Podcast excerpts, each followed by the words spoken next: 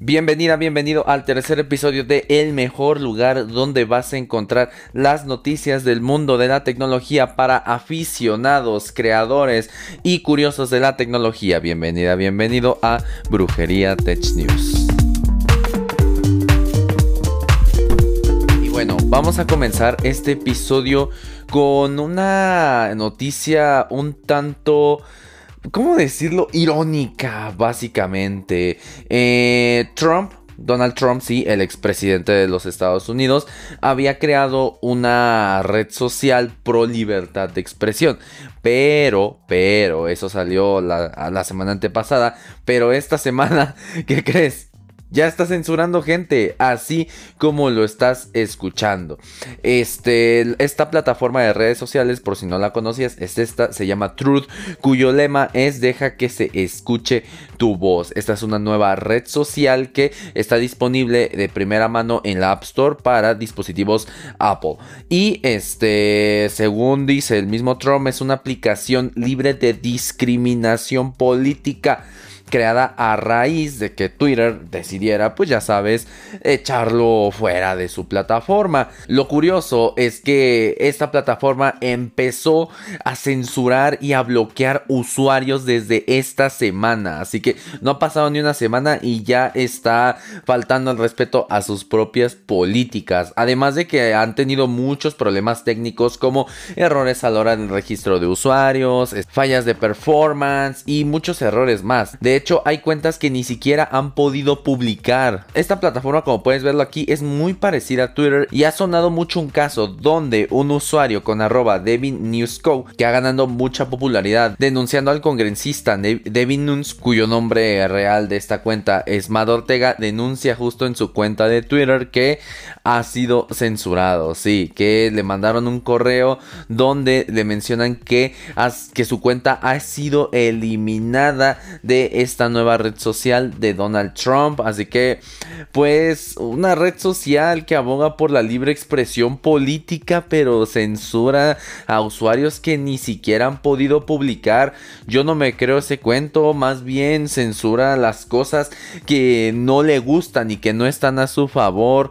Eso no es libertad de expresión, eso es simplemente querer que tu, que tu plataforma eh, que tu plataforma te siga y siga fervientemente todo lo que dices. Eso no es libertad de expresión, eso es adulación. Así que qué mal ahí por Donald Trump porque pues su plataforma que según aboga por la libertad de expresión ahora está baneando gente. Tú ahí dime en los comentarios si ¿Te unirías a esta plataforma? A ver si yo me creo una cuenta y pues investigo qué hay ahí. Y nada más como algo de chiste porque yo no soy nada pro Trump. Y pasando a otras noticias, ahora de Sony, las PlayStation VR edición 2, PlayStation VR 2 ya son oficiales y este es el diseño que ha sido publicado oficialmente por Sony. Estas no son filtraciones, estas no son rumores, esto ya es oficial, aún no hay fecha de salida ni mucho menos precio, pero pues Sony menciona que, que será pronto, que en un futuro estará. Te paso las especificaciones de estas PlayStation VR 2 la pantalla será OLED con una resolución de 2000 x 2040 píxeles por ojo y con tasa de refresco de 90 y 120 Hz con un campo de visión de 110 grados, algo amplio. Tendrá sensores de movimiento, giroscopio de tres ejes, acelerómetro de tres ejes, sensor infrarrojo de proximidad, cuatro cámaras para el seguimiento de los cascos y el mando del, del PlayStation VR 2 Sense y cámara de infrarrojos para el seguimiento ocular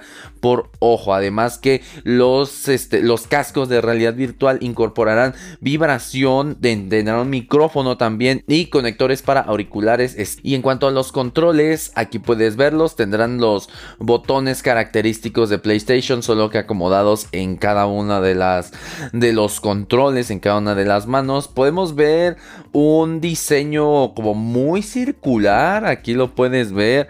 Se ve extraño, pero a la vez se ve llamativo, interesante.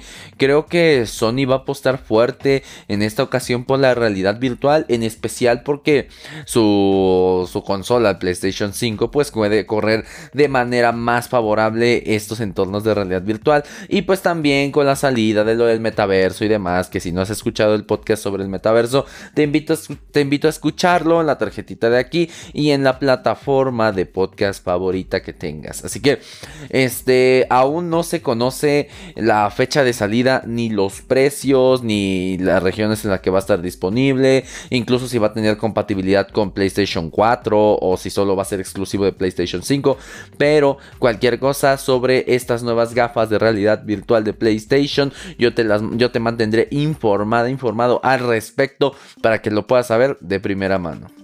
Y en otras noticias, o mejor dicho, en otro intento de copiar a TikTok, Meta, antes Facebook, acaba de sacar Reels en Facebook de manera global. Antes estaba disponible para algunos países y algunos usuarios Meta, pero ahora lo ha lanzado de manera global. Si aún no tienes la característica disponible, no te preocupes, acuérdate que siempre el despliegue de nuevas características de software se hace pues de manera paulatina para no saturar los servidores y para encontrar posibles fallas en diferentes tipos de dispositivos o regiones. Pero sí, los Reels ahora son oficiales dentro de Facebook, algo que nació en Instagram, ahora lo vamos a tener también en Facebook con, ya sabes, claro que sí lo sabes, con más ads, por supuesto, con publicidad y con características de edición muy parecidas a las de Reels de Instagram. Acá en los Facebook Reels tendremos la posibilidad de este hacer remixes, que es un que es el dueto en TikTok,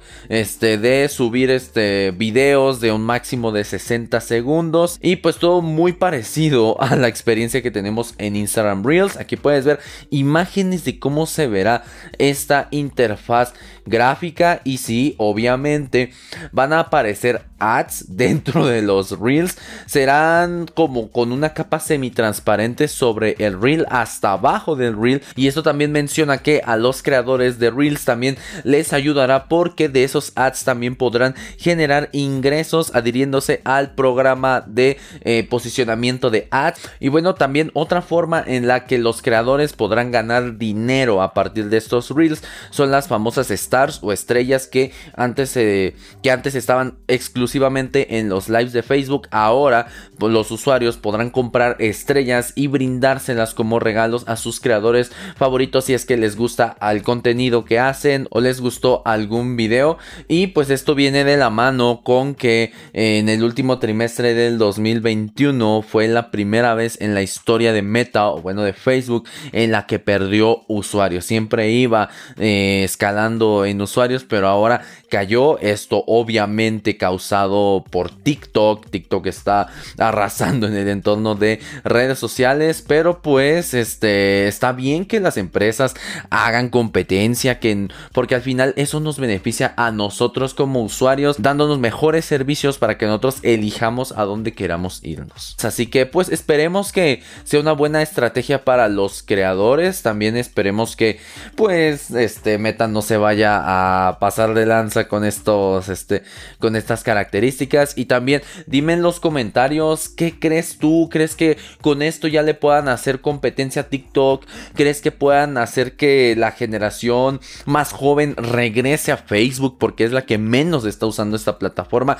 coméntalo aquí en los comentarios y yo con gusto le entraré a esa conversación. Y bueno en otras noticias ya un poco más locales en México ya se ha lanzado de manera oficial el 5G de la mano de Papi Slim, es decir, de la mano de Telcel. Sí, el 5G ha sido lanzado en México de manera oficial y este estará disponible no todo el país, pero sí en las siguientes ciudades: Hermosillo, Ciudad Juárez, Chihuahua, Torreón, Saltillo, Monterrey, San Luis Potosí, Querétaro, Puebla, Tijuana, Culiacán, Mazatlán, Durango, León, Toluca, Estado de México, Ciudad de México y Mérida, Yucatán. Esperemos que pronto vaya a ser el despliegue pues este a más ciudades y está estará disponible desde el lunes 28 de febrero con el nuevo plan llamado Telcel Plus 5G y el más básico empezará desde 599 pesos al mes y tendrás hasta 14 gigabytes de datos. Y el más alto la versión más alta de este plan Telcel Plus 5G costará 1499 pesos al mes con 60 gigabytes de datos. Eh, son muchos datos, obviamente. Yo creo que a la gran mayoría de personas, por lo menos a mí, este, nos convendría el más básico. Yo no me gasto ni 7 gigas en un plan, menos me voy a gastar 60 gigas, pero pues para quien lo necesite, para usuarios más intensos, aquí está el plan. Como adicional, en cada uno de estos planes habrá un costo adicional porque es por si te pasas de esta tarifa por kilobyte y por cada kilobyte adicional si te pasas de esta tarifa te cobrarán 0.000244 pesos, obviamente eso acumulativo, por lo que es una buena alternativa para los usuarios que tienen dispositivos compatibles con 5G, los cuales no van a ser todos. Eh, primero necesitas un dispositivo compatible, o sea que el procesador, el System on a Chip tenga un modem de 5G, normalmente con esto va adherido al procesador y por ejemplo aquí te doy algunos ejemplos con Xiaomi que de salida van a estar disponibles para el 5G de Telcel. Van a ser el Xiaomi 11T, el Xiaomi 11 Lite 5G NE, el Xiaomi Mi 10T, el Mi 10T Pro, el Mi 11 Lite 5G, el Mi 11, el Redmi Note 5G y el 11T Pro. Del lado de Samsung tenemos al Galaxy Z Fold 2 5G, al S22, toda la familia S22, al S20 Ultra 5G, S21 5G, S21 Plus 5G, S21 FE, S21 Ultra 5G, el Z Flip 3 5G, el Z Fold 3 5G y el A52S 5G. Del lado de Motorola tenemos a los Motorola Edge 20, Edge 20 Pro, Edge 20 Lite, al Moto G100, al Moto G50 5G, al Moto G 5G, al Moto G51 5G, al Motorola Edge, al Moto G71 5G y al Moto G200 5G. Del lado de otros fabricantes, al Oppo Reno 5G, al Oppo Reno Z 5G, al Huawei Mate 40 Pro, al ZTE Axon 30 Ultra 5G, al ZTE Axon 30 5G, al Honor 50 5G, al TCL 10 5G, al OnePlus Nord N10 5G, al OnePlus Nord CE 5G y al Nokia G50 5G. Qué nombres. Y en el caso de los dispositivos de Apple, que por si no lo sabías, desde el iPhone 12, toda la familia iPhone 12 y iPhone 13 tienen soporte para 5G. Telcel ha mencionado que los, los iPhone no tendrán soporte para 5G porque Apple necesita lanzar una actualización para que esto sea soportado. Esperemos que Apple lo lance, no sé, en un mes, dos meses y así todas las personas que tengan un dispositivo compatible de la manzana pues puedan disfrutar de este 5G. Cabe destacar que el 5G de Telcel está utilizando la arquitectura non-standalone.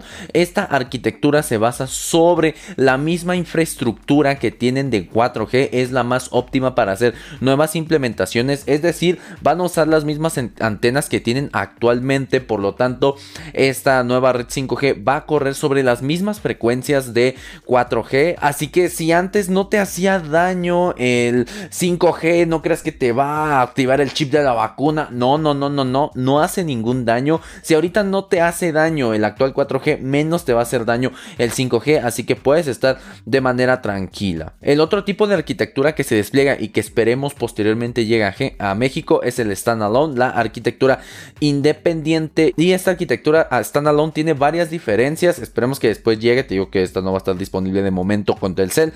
Por ejemplo, eh, tiene que ser completamente nueva la infraestructura. Necesitan nuevas antenas, nuevos nodos de comunicación y demás. La non-standalone o NSA de Telcel usarán antenas de Ericsson y de Huawei que en teoría, en teoría, llegan a velocidades de descarga de hasta 2 gigabits por segundo. Te recuerdo que no es lo mismo gigabits a gigabytes. Un byte son 8 bits. O sea que eh, si descargas un archivo de un gigabyte a un gigabit, eh, lo estarías descargando en aproximadamente 8 segundos y de subida te ofrecen hasta 150 megabits. Como latencia tienen de hasta 10 milisegundos. Eso es algo muy bueno. Y por el otro lado, las standalone, las de arquitectura independiente, las que necesitan una nueva arquitectura, eh, pueden llegar a velocidades mucho más altas, 10 veces mayores, hasta 10 gigabits por segundo y ofreciendo latencias de aproximadamente un milisegundo. Por eso te digo que esperemos que llegue esta arquitectura en algún futuro en México. Yo te estaré informando si es que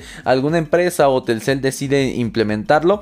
Ambas arquitecturas este, permiten la conexión a velocidades de hasta 500 kilómetros por hora e incluso con un millón de dispositivos por kilómetro cuadrado. Eso es algo muy bueno, se ve en una arquitectura robusta, a menos que vayas a, velocidades arriba de la barrera del sonido, pues vas a tener conexión. Así que muy bien equipo Telcel por traer el 5G. Esperemos que este, llegue más ciudades pronto y esperemos ya verlo en el despliegue con los usuarios para que vayan corrigiendo posibles fallas de conexión y demás cosas. Y pasando ahora a la sección odiada por unos, amada por otros, la sección de la manzana, vamos a hablar de noticias de Apple porque esta semana la beta 4 de iOS 15.4 y iPadOS 15.4 ha pasado de la beta de desarrolladores a la beta pública. Así que si no eres un desarrollador o desarrolladora ya la puedes descargar. Te recuerdo algunas de las nuevas características que tiene esta beta que próximamente van a llegar a los iPhone de manera pública. La primera es el uso de el Face ID con la, con la mascarilla, con el cubrebocas y la necesidad de tener un Apple Watch. Esto solo va a estar disponible en los iPhone 12 para arriba. También la adición de 37 nuevos emojis. Aquí puedes ver una imagen de los nuevos emojis y este el soporte para el nuevo Tap to Pay on iPhone. Es decir, que para que tú puedas usar tu iPhone como terminal de pagos por NFC, ya sea usando otros celulares o otros iPhone u otras tarjetas compatibles entre muchas otras cosas más. Por ejemplo, en el caso de iPad OS tenemos el soporte para el Universal Control, es decir, que con una Mac puedas controlar este, diferentes dispositivos como otras Mac u otros iPad. Y cuando salga esta versión tendrás video, tendrás review y tendrás mucho más sobre estas nuevas versiones. Y algo muy interesante, algo que ha sacado Apple es que en Estados Unidos Siri con la nueva beta de iOS 15.4 ha lanzado algo que le va a gustar a la comunidad LGBTQ y es que han lanzado una voz de género neutro. Es decir, que la voz no se escucha tan marcada como eh, masculina ni tan marcada como femenina, sino tiene una voz un poco más neutral. Esto con fines inclusivos para que la gente de la comunidad pues se sienta más incluida al usar su asistente de voz. La voz de momento se llama voz 5, pero este mineros de datos han encontrado que eh, un archivo donde eh, se hace referencia a esta voz como Queen, o sea, Q-U-I-N-N, así. Así que, pues, excelente por Apple. Ya, ya sabes que Apple ha siempre abogado por la inclusión y demás, así que, pues, muy bien, siempre nuevas opciones para que tú sientas más tuyo tu celular, siempre serán muy bienvenidas. Y bueno, en otra noticia, en otra noticia de El mundo de la manzana, esta beta 4 de eh, esta beta 4 de la que te sigo hablando incluye una nueva funcionalidad antiacoso de los AirTags. ¿Esto por qué? Porque los AirTags, en especial en Estados Unidos, han sido usados para acosar a las personas e incluso para robar coches. Aquí te dejo una captura de esta nueva funcionalidad y en la pantalla menciona, puedes localizar este elemento usando la red de Find My. Esto dice en la pantalla de configuración, es advierte a las personas que este objeto, el que un AirTag por ejemplo, puede ser localizado por otras personas para que este pues puedan encontrarlo y así evitar casos de acoso y por el estilo. Además con esta advertencia menciona que usar estas herramientas que tienen acceso a la red de Find como los AirTags o algunos dispositivos compatibles, incluso como los AirPods, puede tener repercusiones legales y que puede ser un crimen.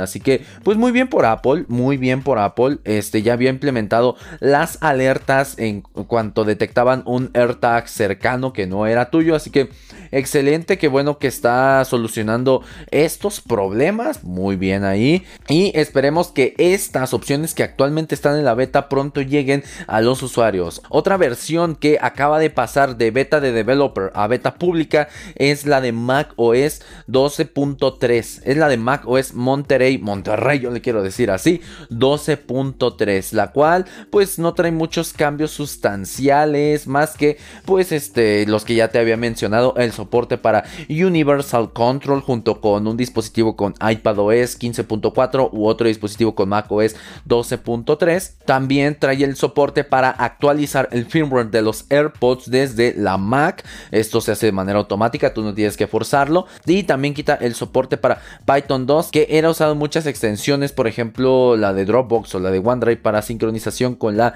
eh, aplicación de archivos. Y ahora, una versión de la manzana que solo llega para desarrolladores es la de WatchOS 8.5, el sistema operativo de los Apple Watch. Y esta no trae muchas características nuevas de momento, solo incluye 14 nuevos emojis, nada más. Y pues ya sabes, correcciones de errores, de seguridad y demás. Espero que con esta en algún momento traigan el electrocardiograma a más países. Por ejemplo, en México no está el electrocardiograma. Aquí no me puedo hacer un electrocardiograma. Así que espero que lo traigan, por favor. Ya, ya lo necesito. Quiero ver si me voy a morir de un infarto o no. Bueno, no, es cierto, pero pues espero que llegue a más, este, a más países. Claro, esto también tiene que ser autorizado por las eh, instituciones de salud de los países. Pero si llega, yo te mantendré informado. Cabe destacar que para actualizar a esta versión necesitas tener en tu iPhone primero iOS 15.4. Así que primero actualiza tu iPhone y luego actualiza tu Apple Watch. Y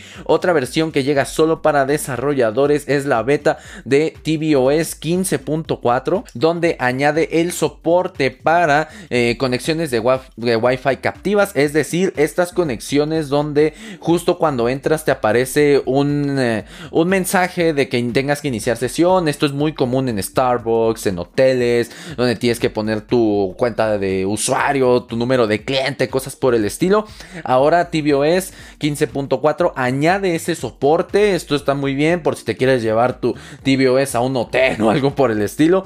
También esta actualización introduce la función Up Next. Esto quiere decir que eh, va a generar una fila en el reproductor de video para que pueda ser más fácil para ti checar lo que estás viendo en este en la televisión o en los diferentes eh, sistemas de streaming que soporten esta funcionalidad. Y también regresa la opción de accesibilidad tap to navigate. Esto hará más accesible el control de volumen y este también hay un, hay un leve rediseño en cuanto a los controles de spatial audio. Así que pues yo te mantendré informado cuando salgan estas nuevas versiones, siempre, casi siempre Apple las saca junto con todas las actualizaciones de sus sistemas, iOS 15.4, para que estén en concordancia. Y ahora, esto es información oficial, pero ahora pasamos a rumores, a puro rumor, claro que sí, a puro rumor, porque nos encanta el chisme acá.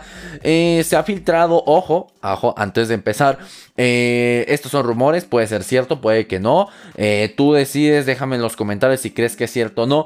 Pero se han filtrado eh, dos nuevas características de iOS 16 que será presentado en el Worldwide Developer Conference, en el WWDC de Apple.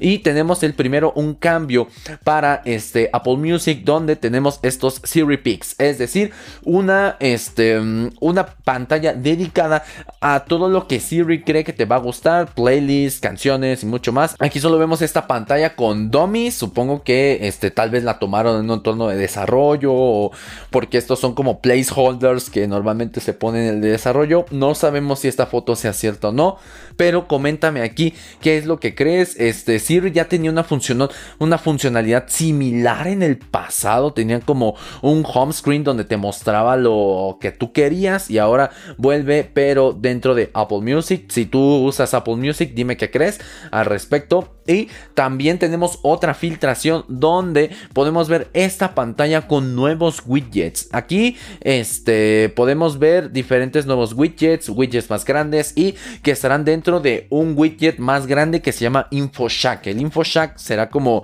una carpeta de widgets, por así decirlo.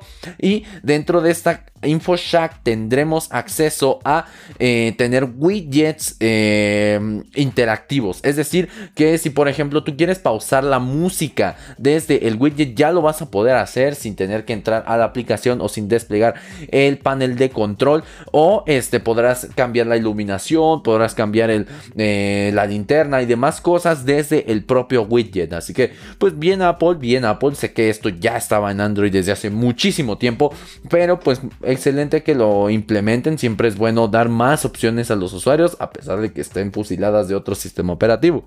Y después pasando a noticias pues un poco más tristes eh, y relacionadas con el conflicto que se está sirviendo actualmente entre Rusia y Ucrania. No vamos a hablar de geopolítica aquí, eso lo puedes encontrar en otros lados. Vamos a hablar de tecnología. Eh, se ha ligado al gobierno ruso con múltiples ataques de DOS a portales gubernamentales de Ucrania al punto de este, hacer que colapsen totalmente para que pues tal vez la gente no pueda obtener sus trámites gubernamentales de manera correcta. Esto ha sido informado por la cuenta de Twitter Internet Outage Alerts que han detectado pues diferentes variaciones. Aquí te dejo una captura de pantalla. Han detectado este caídas en los en el servicio de internet ucraniano y aumentos de diferentes peticiones o de diferentes accesos a IPs ucranianas y también el proveedor de internet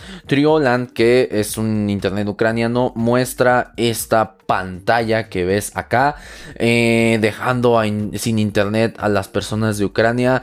Tal vez, este, digo, se ha ligado, estos son rumores, este, no, no estoy diciendo exactamente que han sido los rusos, pero pues se ha ligado a, al país, este, de los osos.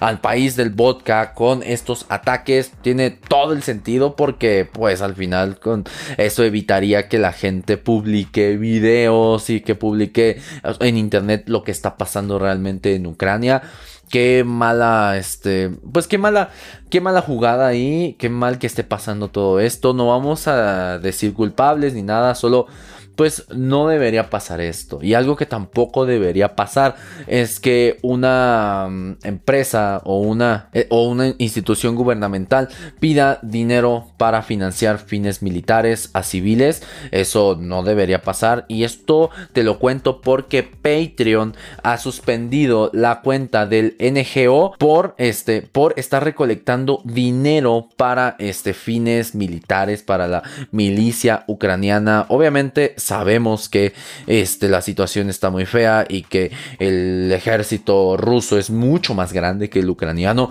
Sin embargo, esto viola las políticas de Patreon y pues Patreon tomó la decisión de quitar la cuenta de los cuarteles de Kivik, que es el del NGO que te menciono. Ah, estos, este Patreon incluía pues estos tipos de membresías. Eh, bueno, pues tú ahí comenta en los comentarios si les diría, si les darías algo de este, de dinero por esta suscripción para la milicia ucraniana. Y algo que está pasando también es que las cuentas de Twitter ucranianas están siendo suspendidas por Twitter por eh, mostrar videos de lo que está pasando ahí. Eso se llama censura. Muy mal ahí Twitter. Aquí menciona, por ejemplo, este usuario que este, fue suspendido por 24 horas y su video fue borrado. Y muchos más usuarios dentro de esta red social Twitter eh, mencionan lo mismo. Así que, pues, ¿qué está pasando? Pasando ahí Twitter en el momento que más este que más lo necesitamos que más necesitamos información está suspendiendo eh, cuentas así Twitter menciona que estas cuentas fueron removidas por error ¿Eh? no sé, eh, yo he visto cosas peores en Twitter, pero pues este ya sabes que nunca van a decir la verdadera causa. Esperemos que pues no vuelva a pasar esto que siga el flujo de la información para que todas, todas las personas estemos informadas de lo que está, de la situación tan grave que está pasando Ucrania en este momento y que pues no debería estar pasando en ningún lugar del mundo. Yo desde este lado nunca apoyo acciones bélicas, sobre todo el uso de la tecnología en la guerra. Sí, sé que muchos de los avances tecnológicos actuales eh, han, han surgido por parte de la milicia, pero pues la tecnología siempre debe servir a la humanidad jamás debería ser al revés. Y aprovechando que esto lo estoy grabando el lunes porque el fin de semana no lo estuve disponible por razones personales. Eh, si me sigues en Instagram ya sabrás por qué. Eh, Honor ha hecho oficial justo hoy lunes los Honor Magic 4 y Magic 4 Pro. Estos Honor buscan diferenciarse entre otras cosas por la potencia de la carga inalámbrica que ah, de momento es la más rápida en el mundo llegando hasta 100 watts. Esto en carga inalámbrica es mucho. Obviamente necesitarás un cargador inalámbrico compatible y aquí te van las especificaciones para el Honor Magic 4, no el Pro, el normal. Tiene una pantalla Flex OLED LTPO, es decir, de tasa de refresco variable de 6.81 pulgadas, resolución Full HD Plus 2848 x 1312 píxeles y con tasa de refresco que, como te decía, es variable, puede llegar de 1 Hz hasta los 120 Hz compatible con HDR10 Plus. El procesador es el Snapdragon 8 generación 1 y tiene 8 GB de RAM LPDDR5 con 256 GB de almacenamiento UFS 3.1, una velocidad de transferencia de lectura muy altas, tiene eh, Sale con Android 12 con la capa de personalización Magic UI 6. Tiene tres cámaras, la principal de 50 megapíxeles, la ultra gran angular de también 50 megapíxeles y otra cámara de 8 megapíxeles con zoom digital junto con un sensor de láser de autoenfoque. Eh, la cámara principal es de 12 megapíxeles y la batería es de 4800 miliamperios con su eh, carga Honor Supercharge de, de 66 watts. Tiene conectividad 5G, sensor de huellas dentro de la pantalla, eh, algo que le llaman GPU Turbo X para mejorar el desempeño en los juegos y su precio va a empezar desde 899 euros. Esto está siendo anunciado en el Mobile World Conference de Barcelona, por eso el precio está en euros, en pesos mexicanos serían 20.582 pesos. Estos celulares se desconoce eh, la disponibilidad en México y el precio oficial en México, así que yo te mantendré informado si es que llegan a estas tierras. Ahora, pasando al modelo Pro, en pantalla las características son iguales a excepción del brillo máximo, que el modelo Pro puede llegar a 1600 nits, es algo muy bueno. Y también las cámaras cambian un poquito, la principal es la misma, pero la ultra gran angular aumenta en grado de visión hasta 122 grados y la telefoto también cambia, ahora es de 64 megapíxeles con zoom óptico de 3.5 por y un zoom digital de hasta 100 por. También tiene un sensor DTOF para el autoenfoque. Este es, este es mejor que el sensor láser. Tiene todas las características iguales que la versión normal, pero menos batería. ¿Qué pasó ahí, Honor? ¿Por qué la versión Pro tiene menos batería? 4600 mAh contra 4800 mAh de la versión normal. Qué raro, pero bueno. Pero este dispositivo, el Pro, tiene la carga de 100 watts, tanto alámbrica como inalámbrica. O sea, tu dispositivo se va a cargar ultra rápido. Si estás en YouTube, aquí tienes una imagen de el resumen de las especificaciones. Eh, se parece mucho a los resúmenes de Apple, pero bueno. Ahí está. Y justo hablando de cargas rápidas, Realme en este justo el Mobile World Conference de Barcelona ha presentado su nueva tecnología 150 watts Ultra Dart Charge. Así es, 150 watts posicionándose como la carga para smartphones más rápida del mundo que promete cargar el 50% de tu batería en solo, en solo 5 minutos, sí, así como lo estás escuchando. Y el primerito, el primer smartphone que va a estrenar esta carga es el Realme GT Neo 3 y menciona Realme que esta carga puede llegar a una potencia máxima de 200 watts. Supongo que por cuestiones de limitaciones de hardware, de corriente y demás, lo limitaron a 150 watts. Digo, estaría un poquito más riesgoso tener la potencia máxima en los dispositivos móviles.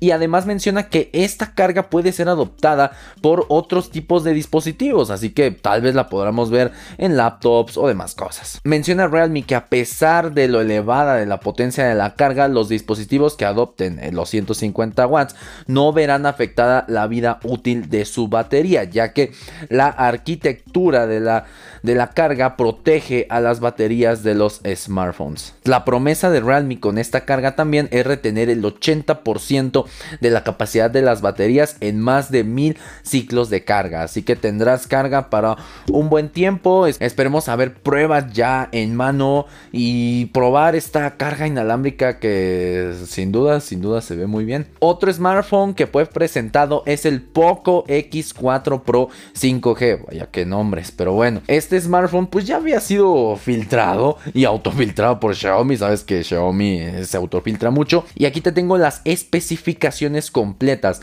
Pantalla AMOLED Full HD Plus, 2400 x 1080 píxeles de 6.67 pulgadas, tasa de refresco adaptativa de hasta 120 Hz y protección Gorilla Glass 5. El procesador es el Qualcomm Snapdragon 695 5G y tiene dos configuraciones, una de 6 GB de RAM y 128 GB de almacenamiento y otra de 8 GB de RAM y 256 GB de almacenamiento, ambas con tecnología UFS 2.2, un poquito más lenta que la anterior de 3.1, pero bueno, sigue siendo muy bien, sigue siendo rápida. La cámara frontal, la cámara de selfie es de 16 megapíxeles con apertura con apertura f2, así que pues sensor decente con buena resolución, no tan luminoso, pero está muy bien. Y la principal, las cámaras traseras, la principal es de 108 megapíxeles con apertura f1.9, mejor ahí, mejoró.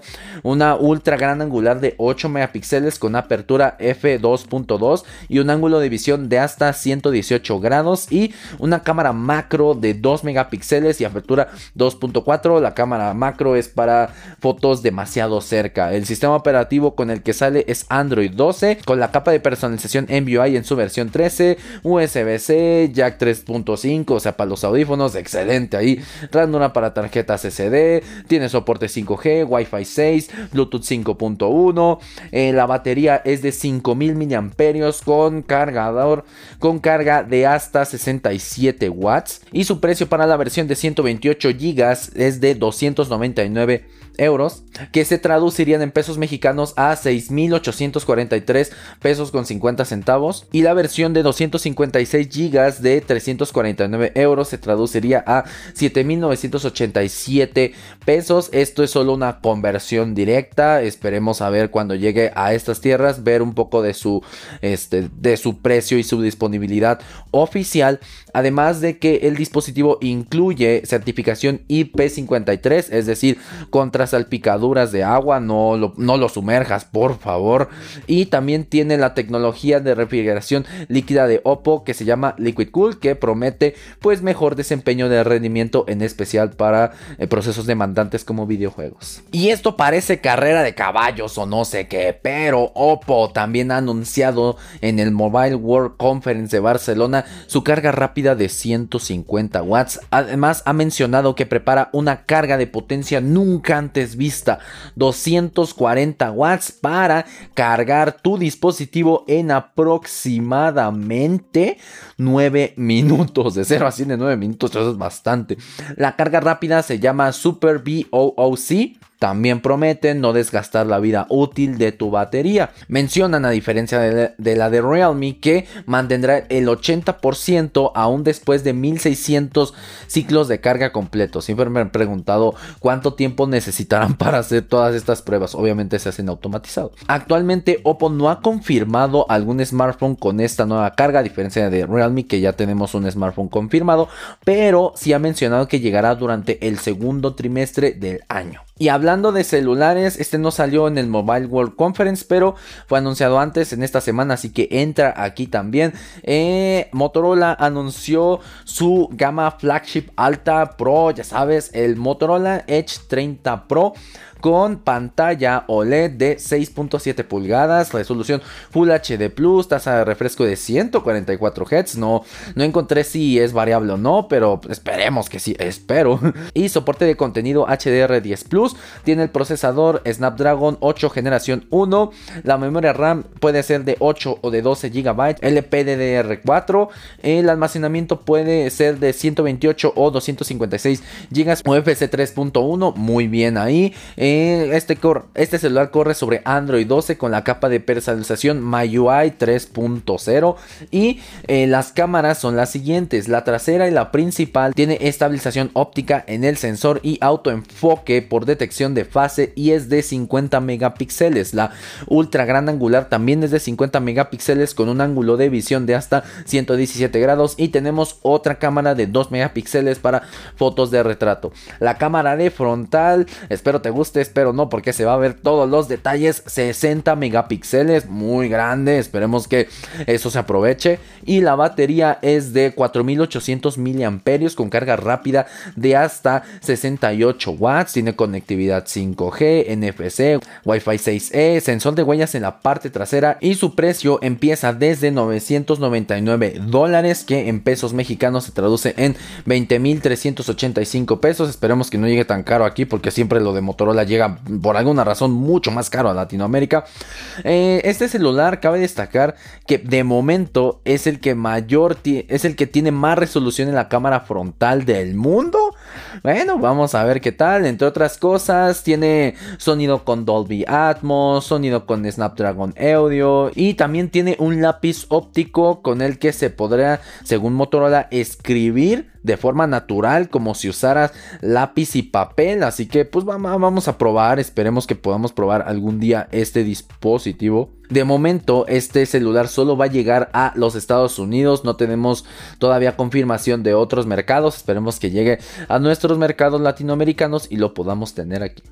Y ahora saliendo de los smartphones y entrando al mundo de la gente que le gusta crear la tecnología. Recientemente, hace dos episodios te hablaba del lanzamiento del Laravel 9 y ahora han lanzado Laravel 9.2. La gente de Laravel sigue trabajando arduamente, donde entre los cambios más importantes se tiene un constructor estático para la clase Eloquent. Aquí tienes una muestra del código. También tenemos un nuevo método para Arise que se llama key by, donde el segundo elemento del array original es sobrescrito por el último elemento, pero tienen el mismo ID. Esto te puede servir mucho para no tener que recorrer todo el array y obtener el último elemento eh, de manera muy rápida y sencilla. Y entre otras cosas añaden los header eggs cuando se está usando la clase mail. Y también Laravel añade a su framework el soporte para cores para mayor seguridad en las peticiones que muy bien muy bien ahí. Y, y también tenemos un nuevo método que se llama between first que obtiene la porción más pequeña posible entre dos strings dados. Así que esto te puede servir para comparar nombres o tamaños de palabras cosas por el estilo así que muy bien Laravel progresando en el framework y otros que están progresando es la gente de Postgres porque acaban de lanzar la versión 2.1.0 de PGBack. PGBack es una herramienta que puede convertir todas tus bases de datos a archivos junto con la configuración que tiene el server como en roles o configuraciones del server. Esto para migraciones más sencillas de los archivos. Entre otras cosas, la nueva versión de esta herramienta añade un quiet mode, es decir, para eh, quitar todo el verbose de la, de la consola para que solo sea la ejecución y listo. Ahora el encrypt y el decrypt producen archivos y tienen la posibilidad de subir archivos directamente desde la herramienta a instancias de AWS S3, Google Cloud Storage o Azure Blob Storage. Así que, entre otras cosas, excelente, excelente, muy bien. Te dejo el link del GitHub para que puedas ver eh, todos los cambios que se han presentado en esta nueva versión de Piggyback. Excelente solución para hacer backups de tus bases de datos y que tus datos no se pierdan en el olvido.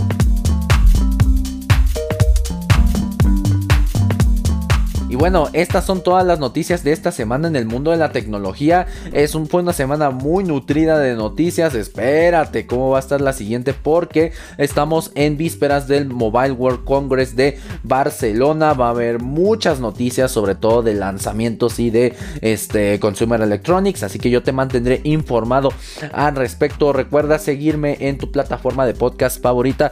Me ayudas mucho a seguir produciendo contenido. Sígueme en mis redes sociales. Están apareciendo ahorita y han aparecido sobre todo el episodio. Y recuerda que esto no es brujería, es tecnología. Nos vemos en el siguiente episodio.